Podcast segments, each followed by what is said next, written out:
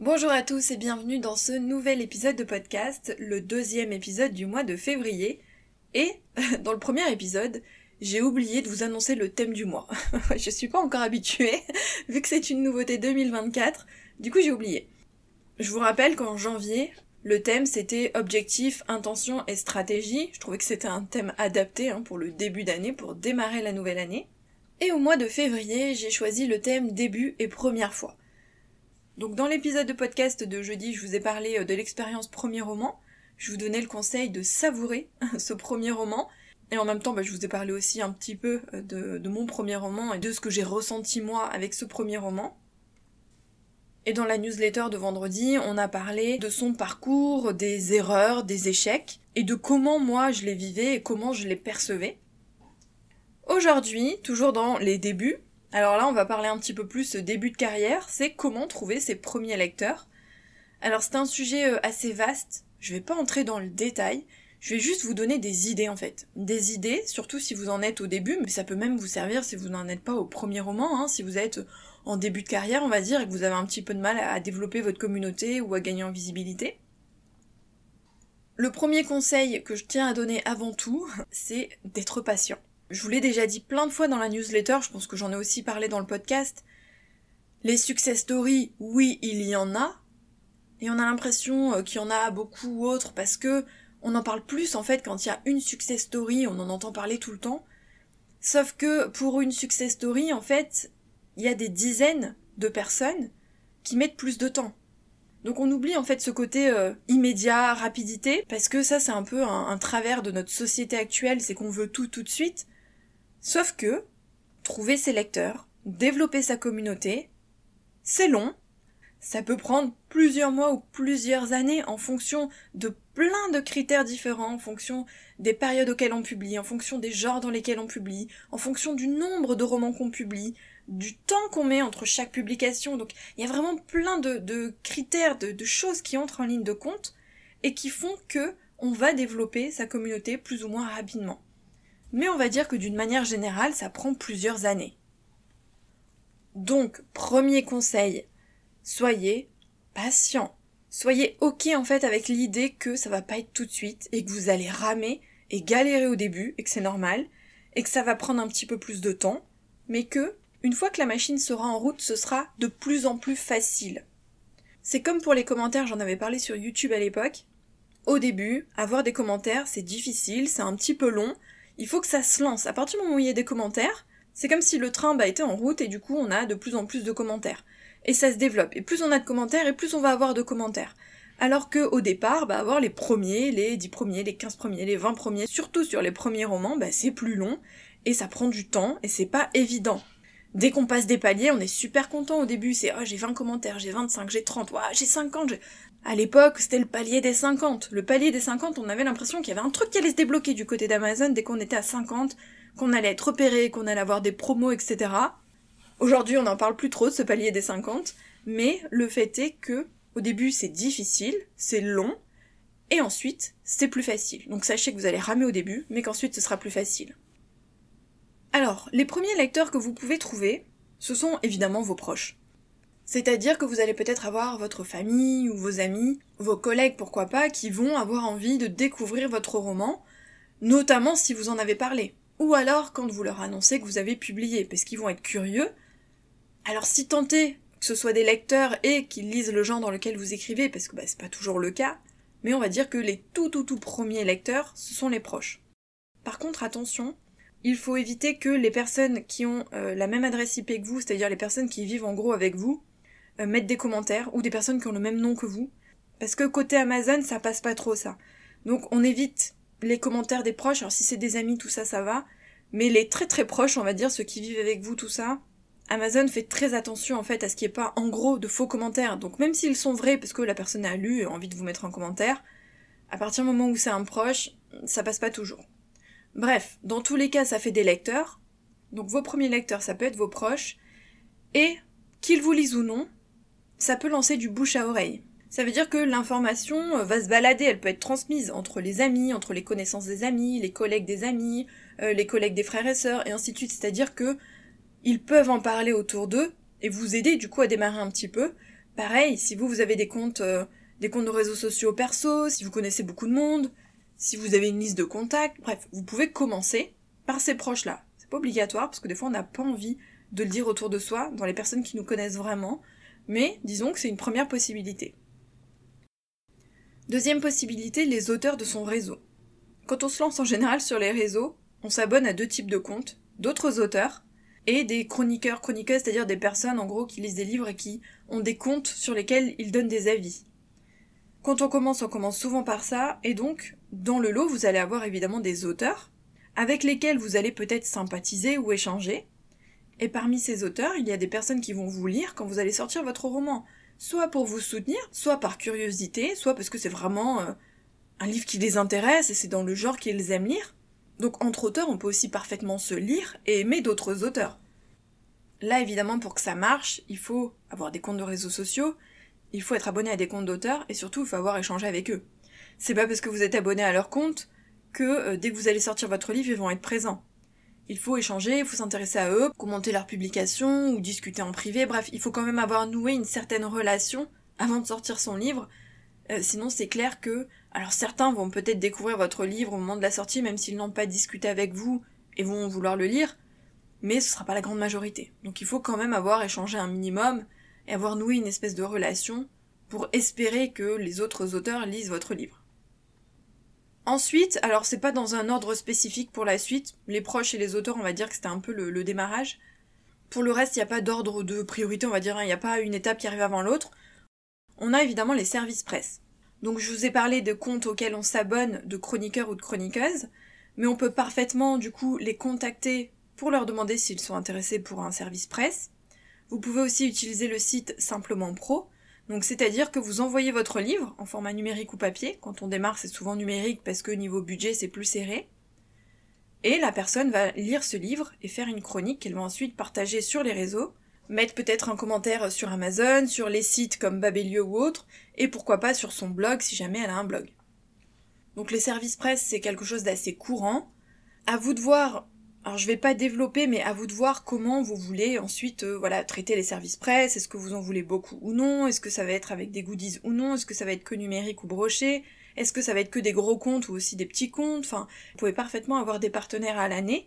Et c'est-à-dire que vous envoyez toujours vos livres à ces personnes-là qui se sont engagées sur l'année, en gros, hein, à vous soutenir et à lire vos livres. Donc à vous de voir comment vous voulez organiser ça. Mais les services presse, ça peut vous permettre aussi de trouver de nouveaux lecteurs non pas tant le chroniqueur ou la chroniqueuse, mais plutôt la pub que cette personne va vous apporter, puisque en publiant sur ses réseaux, etc., elle va amener peut-être de nouveaux lecteurs, et ensuite elle va aussi laisser un avis sur Amazon qui va vous aider à gagner en visibilité, sur les sites comme Babelios qui va aussi vous aider à gagner en visibilité, etc., etc. Quatrième possibilité, ce sont les bêta lecteurs. Alors là, c'est un peu différent. Bien sûr, euh, ce sont des premiers lecteurs au sens où ce sont des personnes qui vont lire votre livre avant sa sortie. Ces personnes-là, elles ont une mission bien précise. En gros, c'est de vous aider à peaufiner, améliorer votre livre. Trouver ce qui marche et ce qui marche moins bien, selon elles, bien sûr, pour vous aider à avoir la meilleure version possible de votre livre avant sa publication. Maintenant, alors, ce sont des premiers lecteurs littéralement, mais ce sont aussi des lecteurs qui vont peut-être adorer, qui vont peut-être ensuite faire partie de votre communauté de lecteurs, qui vont peut-être aussi parler de votre livre autour d'elles, sur leur réseau quand le livre va sortir, ou auprès de leurs proches avec le bouche à oreille. Donc ces lecteurs-là, ce sont à la fois des premiers lecteurs, ce sont aussi des lecteurs qui vont peut-être faire partie de votre communauté, et ce sont aussi des lecteurs qui, quelque part, peuvent vous faire de la publicité. C'est pas une obligation, mais s'ils ont vraiment beaucoup aimé, ça peut arriver. Autre possibilité pour trouver des premiers lecteurs, ce sont évidemment les réseaux sociaux. Alors, il y a le fait de créer des comptes sur les réseaux sociaux. Je vais pas m'étaler sur quel compte, combien de réseaux, etc. parce que c'est pas le sujet. Mais donc, créer des comptes sur les réseaux sociaux et faire en sorte de faire monter un petit peu la mayonnaise au fil des semaines, de donner envie de lire son livre, que ce soit avec des vidéos TikTok, que ce soit avec des publications Instagram, des réels, avec un journal de bord, par exemple sur un podcast, bref. C'est parler de son livre, parler de son univers, parler de ses personnages, parler de son message, partager euh, la couverture, les infos, pour donner envie de lire son livre. Mais euh, au-delà de ça, il y a aussi euh, les groupes Facebook.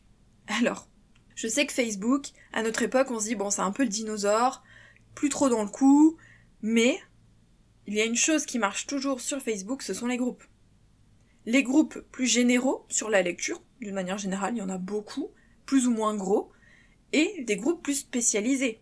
Si vous écrivez euh, du thriller, ben, il y a des groupes qui sont spécialisés dans les thrillers. Il y a des groupes qui sont spécialisés euh, dans la romance ou dans des types de romances. Des groupes qui sont spécialisés dans les e-books, voire même dans les e-books Kindle. Donc il y a possibilité de faire de la pub sur ces groupes. Attention.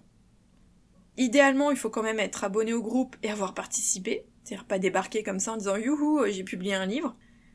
Et deuxième chose, toujours vérifier si on a le droit de faire sa promo. Parce qu'il y a des groupes qui acceptent les posts promotionnels, si on n'abuse pas, hein, bien sûr, hein, de temps en temps.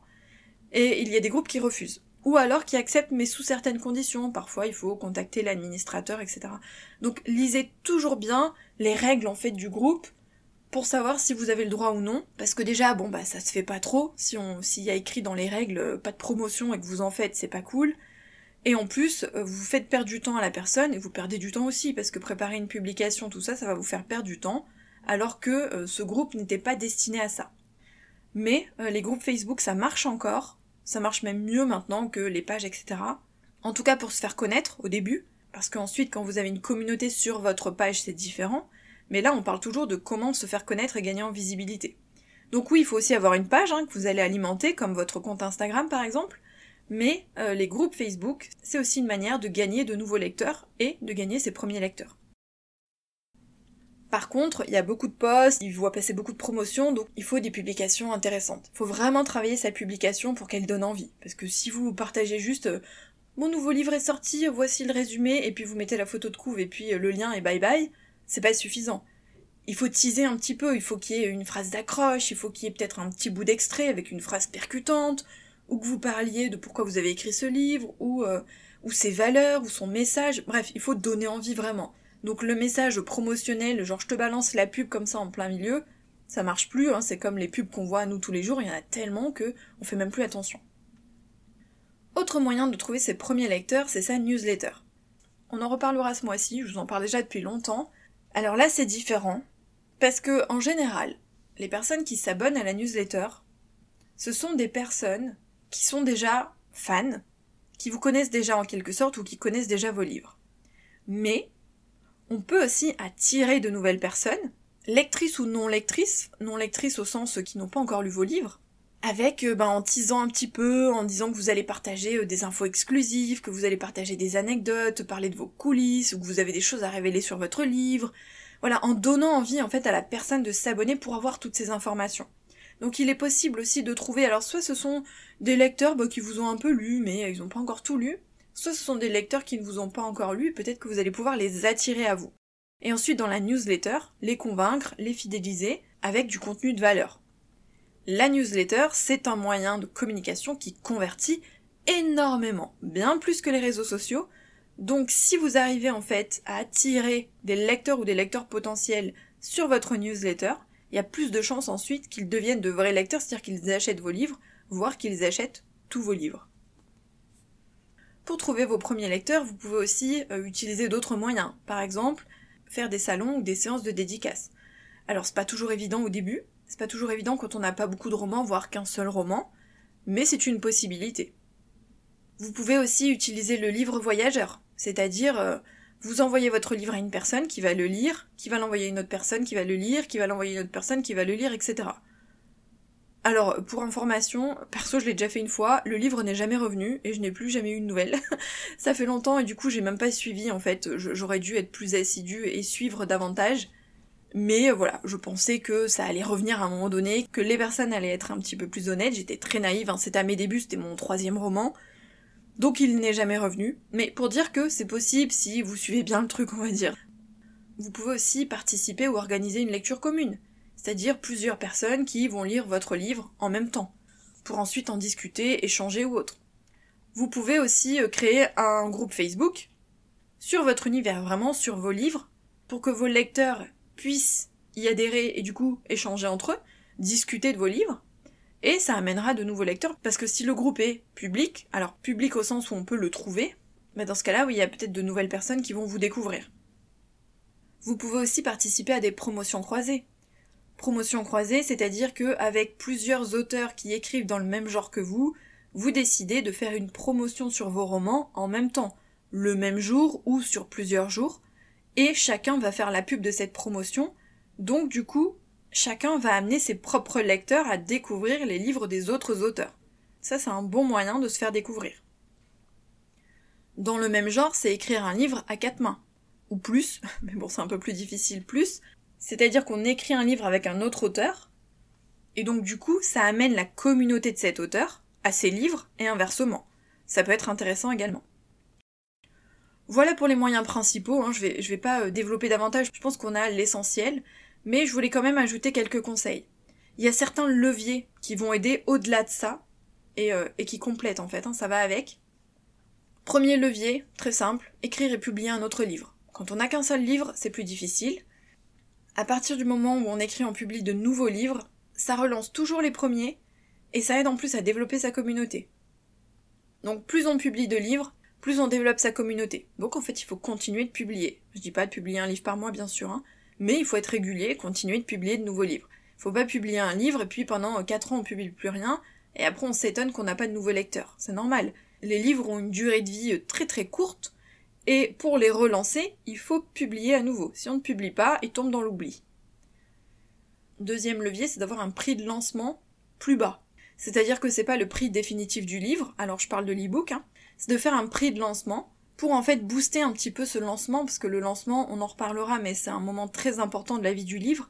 Et le fait que le prix soit plus bas, ça va donner envie à des lecteurs qui peut-être auraient hésité de l'acheter, de le lire, de le découvrir. Donc le prix de lancement, ça marche, tout le monde n'en fait pas.